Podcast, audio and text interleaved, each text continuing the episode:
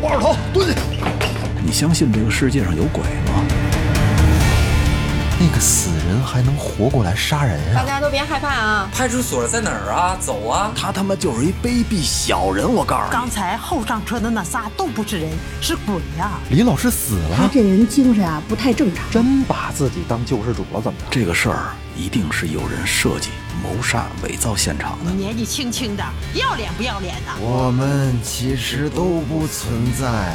你们都够笨的！去就去，谁怕谁啊呀、得嘞，小子，有种你可别下了车就跑啊！沈大夫，零七九号病人已经服过药了。他也吃过你的药，他也和我做了一样的梦。制造了一个诡异的现场，然后离开了。难道这些就始终没有答案了吗？让我的生活乃至三观都发生了彻底的改变。还有那三个不知道是什么玩意儿的东西，咱还是停一下吧，这大冷天儿的，那是真相啊！